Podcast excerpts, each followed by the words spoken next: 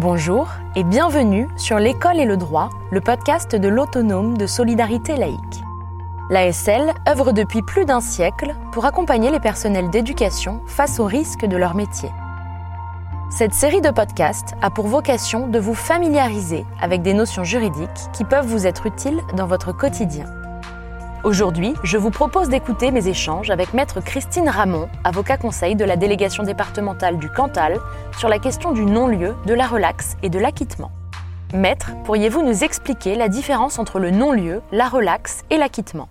On entend euh, très régulièrement des notions de non-lieu, de relax, d'acquittement. On ne sait pas nécessairement à quoi cela correspond. Le non-lieu, c'est la première chose. Il y a un dossier, il y a une affaire qui mérite euh, une enquête approfondie et c'est pas les services de police et de gendarmerie qui vont s'en occuper seuls, ça sera un juge d'instruction. Le juge d'instruction va instruire à charge et à décharge et à la fin, il va rendre une décision.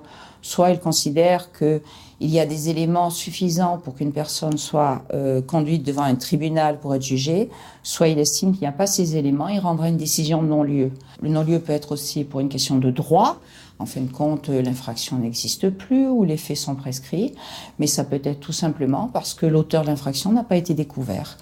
Donc cette ordonnance de non-lieu fait qu'il n'y a pas de charge suffisante pour euh, qu'une personne soit amenée à se présenter devant un tribunal pour être jugée. Qu'en est-il de la relaxe? Alors la relaxe, là, on arrive devant un tribunal. C'est le tribunal qui va prononcer la relaxe. Le tribunal de police pour les contraventions ou le tribunal correctionnel pour les délits. On va se retrouver dans les mêmes circonstances. La relaxe va être en droit, c'est-à-dire que l'infraction n'est pas constituée, les éléments de l'infraction ne sont pas réunis ou tout simplement la personne qui est poursuivie dans le tribunal a rapporté la preuve qu'elle ne pouvait pas avoir commis cette infraction, qu'elle ne pouvait pas être responsable de cette infraction. Et à partir de là, le tribunal va la relaxer. Dans certaines circonstances, bien évidemment, la victime pourra quand même être indemnisée, pourra être réparée des préjudices qu'elle aura subis. Et pour l'acquittement, qu'en est-il? L'acquittement, c'est la cour d'assises. La cour d'assises, c'est-à-dire les faits les plus graves, les crimes. On passe devant un jury, euh, c'est des procédures excessivement solennelles. Et à la fin, la cour d'assises rend son verdict. Et il peut y avoir acquittement pour des éléments de droit ou des éléments de fait. Il faut savoir que devant la cour d'assises, il y a des jurés et des simples citoyens et des juges professionnels.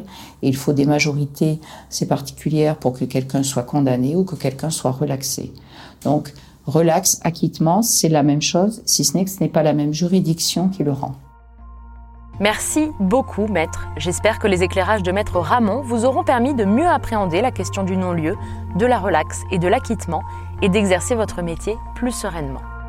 Je vous donne donc rendez-vous lors de notre prochain épisode que vous pouvez d'ores et déjà retrouver sur notre site internet dans la rubrique podcast et dont le lien se trouve dans la description.